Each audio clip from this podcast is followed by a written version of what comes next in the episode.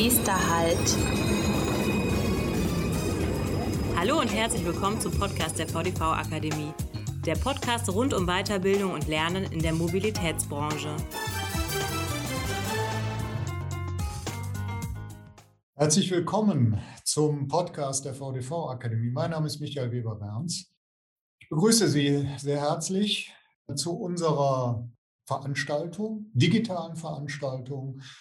Sie bereitet ein wenig vor den Personalkongress, den 10. VDV-Personalkongress Ende Oktober, der unter dem Titel steht, den Wandel gestalten.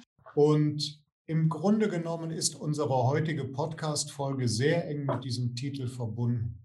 Unser Thema lautet nämlich die Arbeitswelt in den 2020er Jahren. Und als Gesprächspartnerin darf ich sehr herzlich begrüßen Frau Professor Dr. Caroline Ruiner.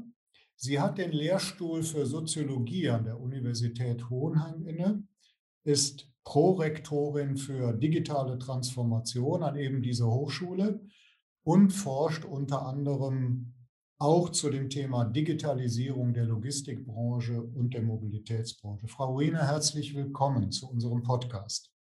Ganz herzlichen Dank, Herr Weber. Ich freue mich, dass wir heute die Gelegenheit haben, diesen Podcast aufzunehmen. Ja, wir freuen uns auch, Sie begrüßen zu dürfen. Sie forschen ja nun seit vielen Jahren an den Themen Soziologie und Digitalisierung. Mich würde mal interessieren, was fasziniert Sie daran so eigentlich?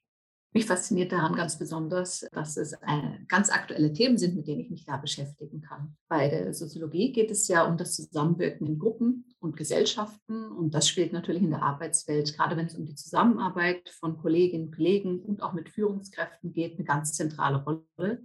Und gleichzeitig ist ja die Digitalisierung ein Megatrend, der auch die Arbeitswelt ganz grundlegend beeinflusst. Und da ist es einfach spannend, äh, die beiden Themen miteinander zu kombinieren und zu untersuchen, welche Auswirkungen auch die Digitalisierung für Individuen in der Arbeitswelt hat, für Teams, in Organisationen und auch, was es überbetrieblich bedeutet. Wenn ich noch darauf eingehen darf, auf der individuellen Ebene, da ändern sich beispielsweise die Erwartungen an Arbeitgeber. Es gibt äh, neue Formen von Belastung, von Arbeitsbelastung durch den Einsatz von digitalen Technologien. Auf der Teamebene verändern sich die Möglichkeiten der Zusammenarbeit durch den Einsatz neuer Technologien, wie wir, zoomen jetzt gerade miteinander. Früher hätten wir uns getroffen. Das verändert sich selbstverständlich auch in den Arbeitsteams nicht nur unter KollegInnen, sondern auch mit den Führungskräften. Es ist aber auch so, dass der Mensch ja mehr mit Technik arbeitet. Das heißt, auch da ist die Frage, wie kann das Zusammenwirken, die Zusammenarbeit von Mensch und Technik kooperationsförderlich und auch motivierend gestaltet werden, dass man sich gerne mit diesem technischen System auseinandersetzt. Dann kann man sich das auf Ebene von Organisationen anschauen. Wie verändern sich Organisationen an sich durch den Einsatz neuer Technologien? Wenn jetzt die ersten Unternehmen sagen, sie kündigen ihre Büroräume auf, es wird nur noch digital gearbeitet, was bedeutet das das für die Organisation selbst. Äh, und es ist natürlich auch die Frage danach, ähm, entstehen ja ganz neue Geschäftsmodelle, gerade auch in der Logistik, wie beispielsweise die, viele, die vielen äh, Radkuriere, die digital organisiert werden. Das ist etwas, was es vorher in dieser Form nicht gab und natürlich auch ganz spannend ist zu untersuchen. Und zuletzt auf der überbetrieblichen Ebene, das merken wir jetzt auch gerade mit dem Bahnstreik beispielsweise, ist immer die Frage danach, wie werden die Arbeitsbedingungen unter dem Einsatz neuer Technologien ausgehandelt und welche Akteure spielen dabei überhaupt eine Rolle. Also es ist ein Feld, auf dem sich ganz viel bewegt und dreht, nicht nur aktuell äh, in diesem Jahr, sondern auch schon in den letzten Jahrzehnten voraussichtlich auch in den nächsten Jahrzehnten. Insofern ist da noch ganz schön viel Musik mit enthalten. Digitalisierung setzt sich ja mit einer enormen Geschwindigkeit und Dynamik in unserer Gesellschaft durch und auch in der Wirtschaft. Und eine der zentralen Fragestellungen, so denke ich, äh, ist ja immer die, was wird sich eigentlich letztlich durchsetzen? Wird die digitale Technik zum Assistenten der Menschen in den Unternehmen, um Arbeit mh, humaner machen zu können, entlastender machen zu können? Oder werden wir möglicherweise durch diese enorme Geschwindigkeit, mit der sich digitale Technologien durchsetzen, irgendwann vor einer Situation stehen, die da lautet, der Mensch ist zum Assistenzsystem der Digitalisierung geworden. Was glauben Sie, was werden wir erleben in den nächsten 10, 15 Jahren? Welches Szenario?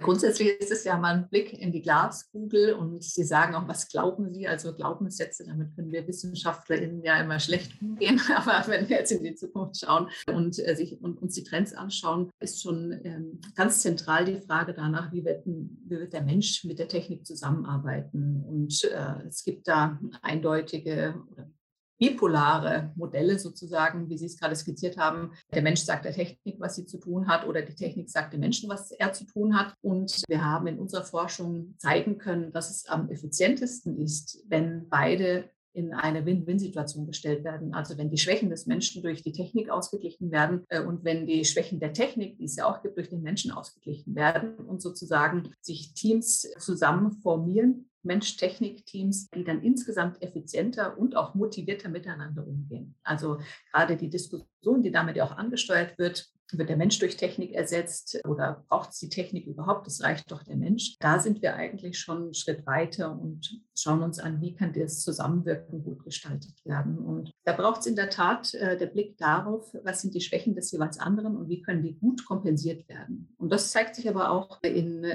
Reallaboren, wenn gerade belastende Arbeit, das hatten Sie angesprochen, äh, durch Technik schon übernommen werden kann. Das entlastet den Menschen und das ist auch das Ziel, wo wir hingehen möchten in der Gestaltung der Arbeitswelt und der Arbeitsbedingungen durch digitale Technologien, dass sie insgesamt zu einer Entlastung des Menschen beitragen und die Arbeitsbedingungen insgesamt verbessern. Kennengelernt haben wir uns ja vor einigen Monaten in einem Projekt, das nennt sich Karat, äh, künstliche Intelligenz für gesunde Arbeit in Fahrberufen, Arbeitsbelastung und Sicherheit im Verkehr und Transport. Worum geht es da eigentlich genau und welche Erkenntnisse können Sie uns darüber erzählen? Genau, das Projekt Karat, das ist in diesem Jahr am 1.1. losgegangen und wird vom Bundesministerium für Arbeit und Soziales im Rahmen der Initiative Neue Qualität der Arbeit gefördert, noch bis Ende 2023. Und in dem Projekt Karat geht es um den Einsatz von künstlicher Intelligenz KI an einem konkreten Beispiel und da stehen die Fahrberufe, also insbesondere die Berufskraftfahrenden auf dem Lkw, Busfahrerinnen, Busfahrer, Lokführerinnen und Lokführer und deren Arbeitsrealität im Vordergrund. Und in dem Projekt Karat geht es jetzt darum, prototypisch äh, KI-Anwendungen zu entwickeln und auch in der betrieblichen Praxis zu erproben, dass die Arbeitssituation der Fahrberufe verbessert wird. Das ist erstmal ein ganz wichtiges Unterfangen, weil wir haben in Deutschland über eine Million Beschäftigte in den Fahrberufen. Also es ist ein ganz wesentlicher Bereich der Arbeitswelt. Und da sind insbesondere die Beschäftigten vor große Herausforderungen gestellt und haben aber auch schon sehr viel mit Digitalisierung zu tun. Also wenn es um die äh, sehr verbreitete Nutzung von Navigationssystemen geht, es geht um den Einsatz von Planungssoftware, um Fleet- und Routenmanagement. Und da ist die Frage, diese Systeme, die wir bislang haben, die zielen in der Regel darauf ab, möglichst effiziente und auch dynamische Prozesse zu etablieren. Und gleichzeitig beobachten wir aber auch in diesem Feld, dass die Fahrenden selbst über noch nicht ganz gute Arbeitsbedingungen berichten. Also Fahrende berichten über gesundheitliche Probleme, Konzentrationsanforderungen, die haben bürokratische Einschränkungen und gerade die Work-Life-Balance wird als mangelhaft wahrgenommen. Und insbesondere, wenn wir uns die Verkehrssituation anschauen mit Blick auf Verkehrsdichte, Straßenqualität und die Witterung, dann sind die Arbeitsbedingungen eben sehr, sehr problematisch. Und äh, wir richten jetzt in dem Projekt Karat insbesondere den Blick auf den Human Factor, also insbesondere die Fahrenden in diesen verschiedenen Berufen und rücken deren Arbeitsbelastung Belastung und den Stress in den Vordergrund und wollen eben die Arbeitsbedingungen, die sie haben, gesund, motivierend und sicher gestalten durch den Einsatz von künstlichen Intelligenzanwendungen. Da schauen wir uns an, wie wir insbesondere moderierend eingreifen können auf den vorherrschenden Zeitdruck, der einerseits durch die Einhaltung von Lenk- und Ruhezeiten entsteht, aber auch andererseits durch die Einhaltung von straffen Zeitplänen, die vorgegeben sind unregelmäßigen Arbeitszeiten, Nachtschichten, Überstunden, Schlafentzug, all diese Faktoren erhöhen eben die psychische und auch das physische Stresslevel. Und dann klagt diese Berufsgruppe ja häufig noch über soziale äh, Isolation und Mangel an persönlichen Kommunikationsmöglichkeiten, die insgesamt ja entlastend auch wirken können, aber eben nicht gegeben sind. Und da äh, setzen wir in dem Projekt Karat eben an und suchen Möglichkeiten durch den Einsatz von künstlicher Intelligenz, dass konkrete Anwendungen, Maßnahmen für die betriebliche Praxis übersetzt werden können. Wir stehen dabei noch relativ am Anfang. Wie gesagt, das Projekt ist am 01.01.2021 losgegangen. Wir befinden uns gerade in einer Interviewphase, um noch besser zu verstehen können, insbesondere was macht die berufliche Situation von Berufskraftfahrenden und auch von den Lokführenden aus. Und sind gerade dabei, eine KI-Anwendung zu programmieren, wo es darum geht, verschiedene Daten zu matchen, Wetterdaten, Staudaten, Unfalldaten, um herauszufinden, an welchen Stellen sind besondere Gefahrensituationen und hm, welchen Einflussfaktor hat der Mensch, spielt der Mensch, um an der Stelle dann ansetzen zu können mit den Daten, die wir jetzt im weiteren Verlauf dieses Jahres erheben, zu sehen in der Kombination aus technischer Unterstützung und sowieso Arbeitsbelastung in dem Feld, wie kann die KI-Anwendung so programmiert werden, dass da die Arbeitsbedingungen auf der einen Seite besser gestaltet werden und dass dadurch beispielsweise auch das Unfallrisiko nach unten gehen kann. Ja, das ist ein sehr interessanter Ansatz. Ich finde das auch ungeheuer spannend, zumal wir ja in der Branche schon seit ja, vielen Jahrzehnten über das Thema Arbeit und Arbeitsbelastung, gerade in den Fahrberufen, sprechen.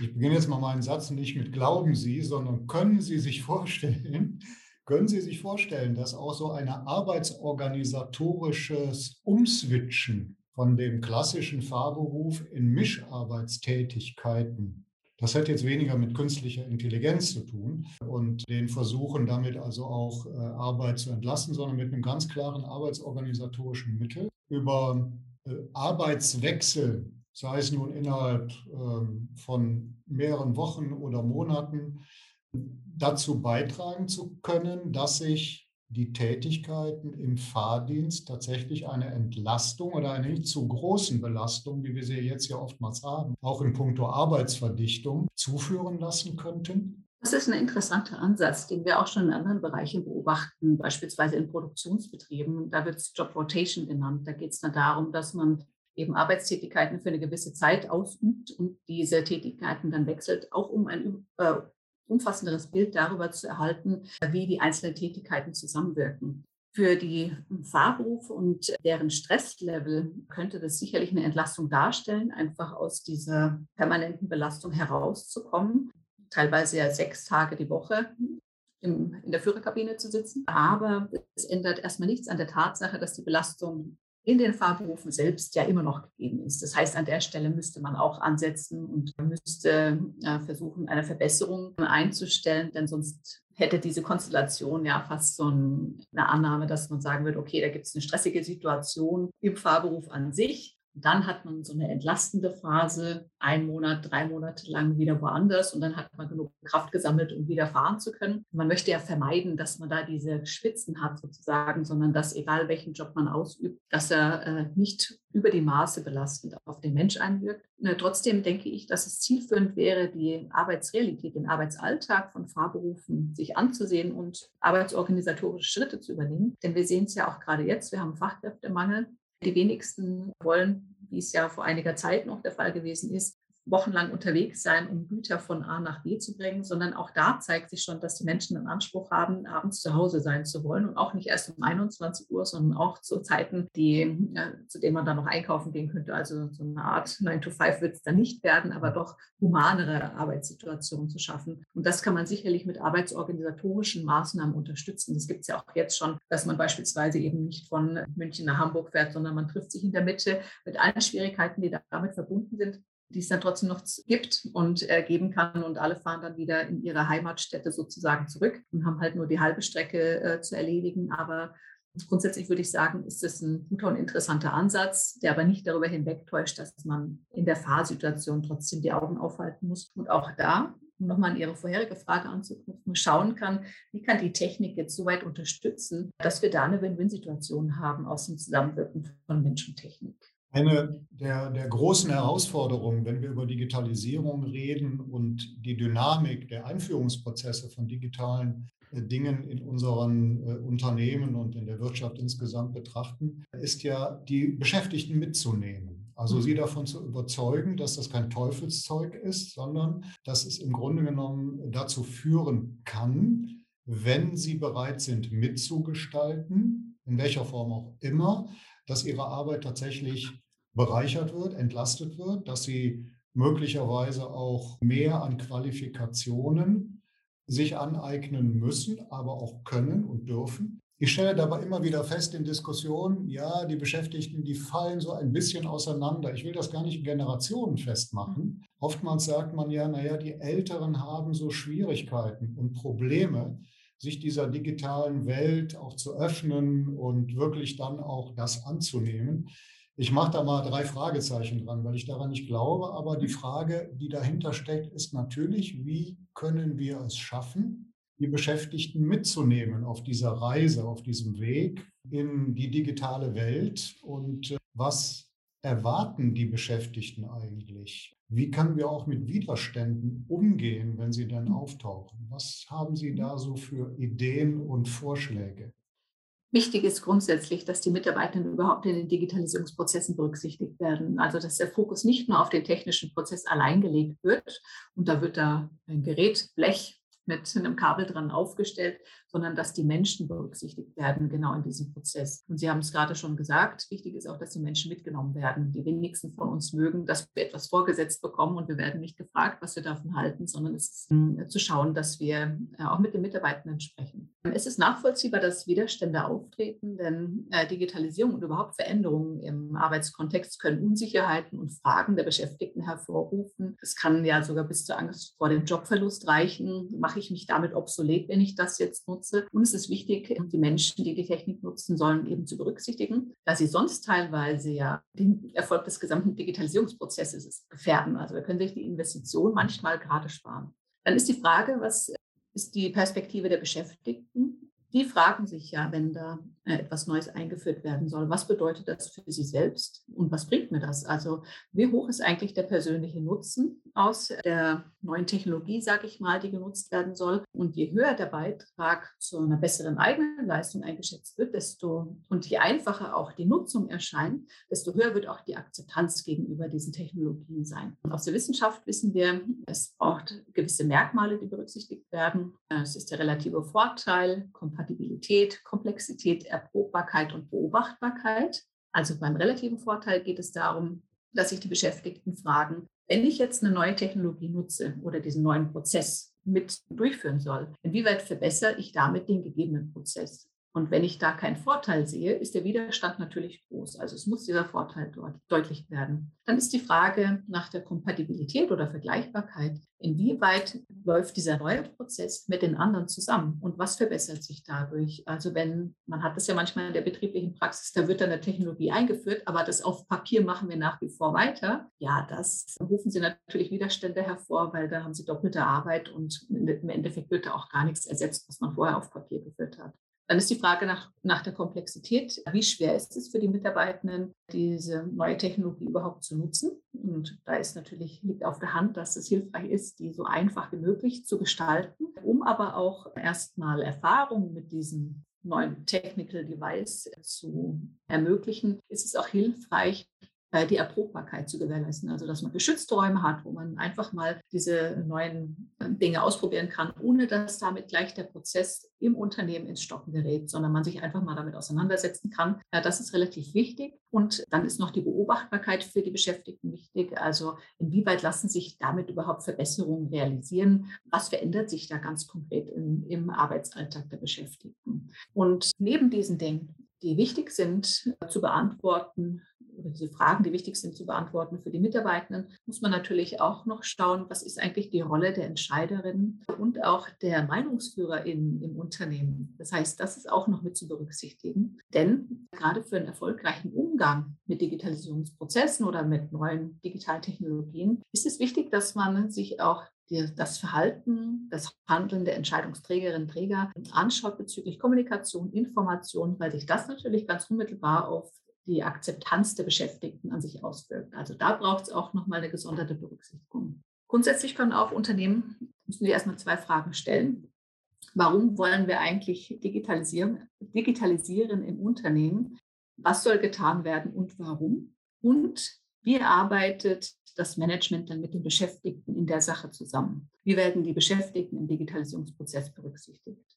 Die erste Frage muss beantwortet werden und wird natürlich beantwortet in der Geschäftsführungsetage. Warum wollen wir das überhaupt tun? Und es ist wichtig, die Entscheidung auch zu kommunizieren. Gleichzeitig braucht es aber die Einbindung der Mitarbeitenden selbst. Also die Frage danach, wie können die Beschäftigten in den Digitalisierungsprozess eingebunden werden? Denn da steckt auch sehr, sehr viel Wissen. Wenn man die Beschäftigten fragt, wo stoppen die Prozesse, wo entstehen täglich Verzögerungen, welche Prozesse sind ineffizient, dann erhält man in der Regel relativ gute und konkrete Aussagen. Manchmal sind das nur ganz kleine Maßnahmen, die man verändern kann und dann laufen die Prozesse schon effizienter. Und da ist es zentral eben auch bottom-up von der Basis an, sich Ideen zu holen für Veränderungen und auch für Digitalisierungsprozesse. Und da braucht es ein partizipatives Design.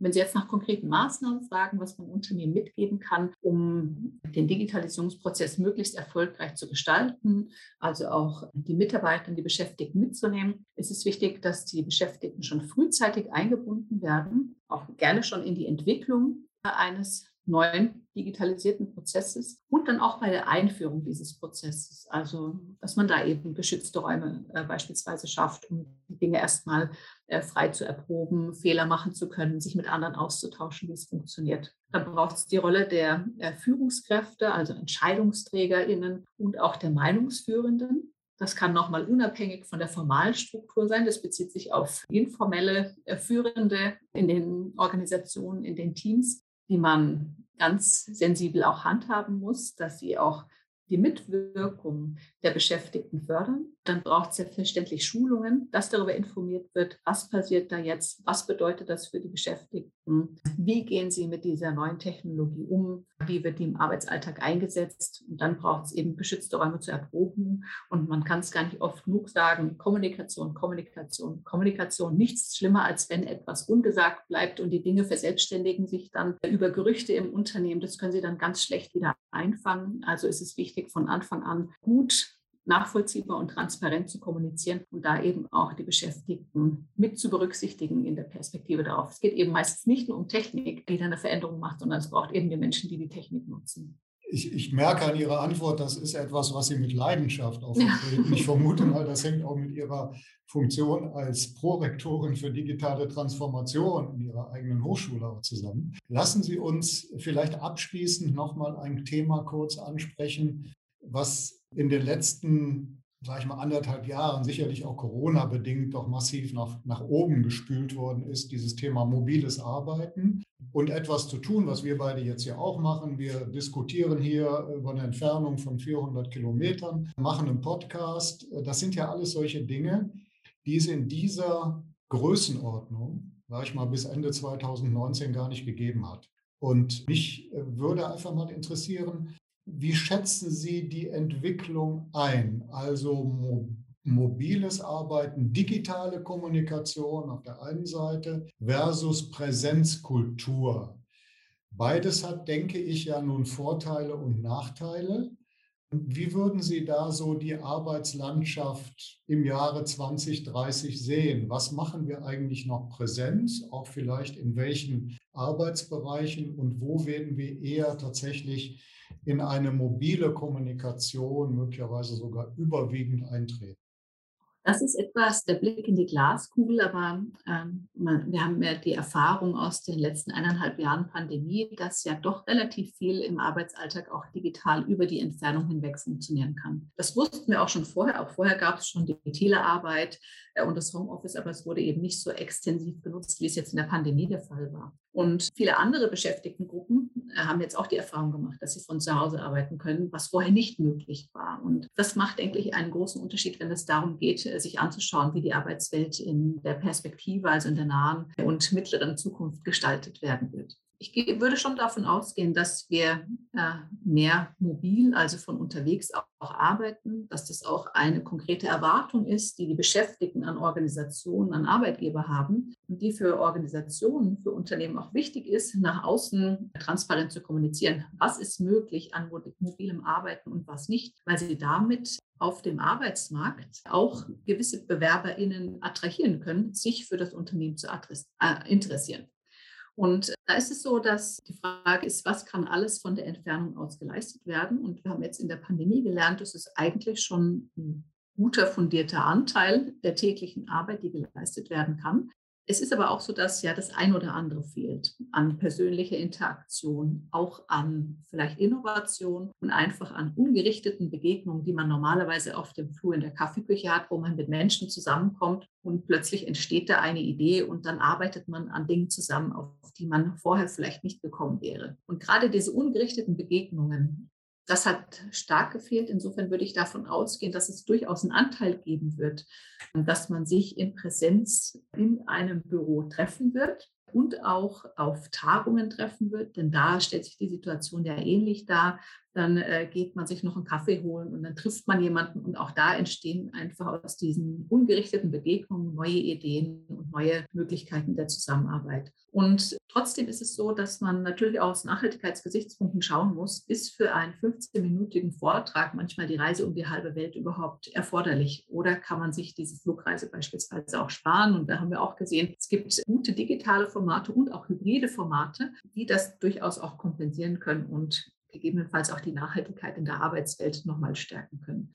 Wovon ich eben ausgehen würde, sind auch da, es ist kein Entweder oder, entweder digital oder Präsenz, sondern es wird auf, würde ich ausgehen, hybride Formate hinauslaufen. Es wird auf Wechselmodelle hinauslaufen, dass man gewisse Tage äh, mobil arbeitet, aber durchaus auch eine gewisse Zeit in Präsenz im Büro sein wird äh, oder auf Tagungen oder wo auch immer, um andere Menschen persönlich zu treffen. Und auch das ist jetzt im Kommen, dass man eben Tagungen, Veranstaltungen, Sitzungen abhält, die teilweise in Präsenz sind und man eben die Menschen, die da noch verantwortlich sind und mit zu tun haben, dass man die digital hinzuschaltet. Und das steht die Güte dieser hybriden Formate stehen und fallen mit der technischen Ausstattung. Es ist einfach wichtig, dass alle gut gehört werden, dass alle gut gesehen werden, dass da nicht jemand vergessen wird, nicht gesehen wird, nicht gehört wird. Und ähm, das wird derzeit ausgebaut. Und insofern äh, würde ich darauf setzen, dass da eine größere Flexibilität im Kommen sein wird und man sich für verschiedenste Formate entscheiden kann, finden die dann für eine Person in Präsenz oder dann doch digital zugeschaltet statt.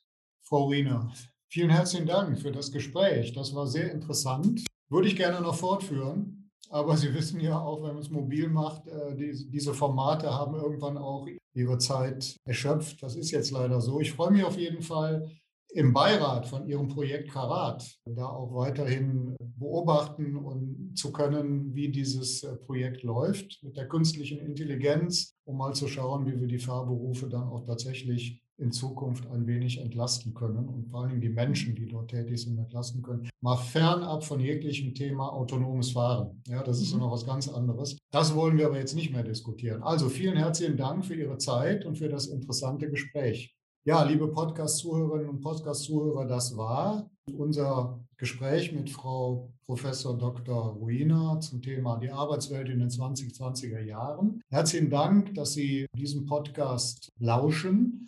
Und ich möchte Sie abschließend nochmal daran erinnern, 26. bis 28. Oktober 2021, 10. VDV Personalkongress, den Wandel gestalten. Ich freue mich, Sie dort alle kennenzulernen. Äh, bis dahin machen Sie es gut. Vielen Dank und Tschüss.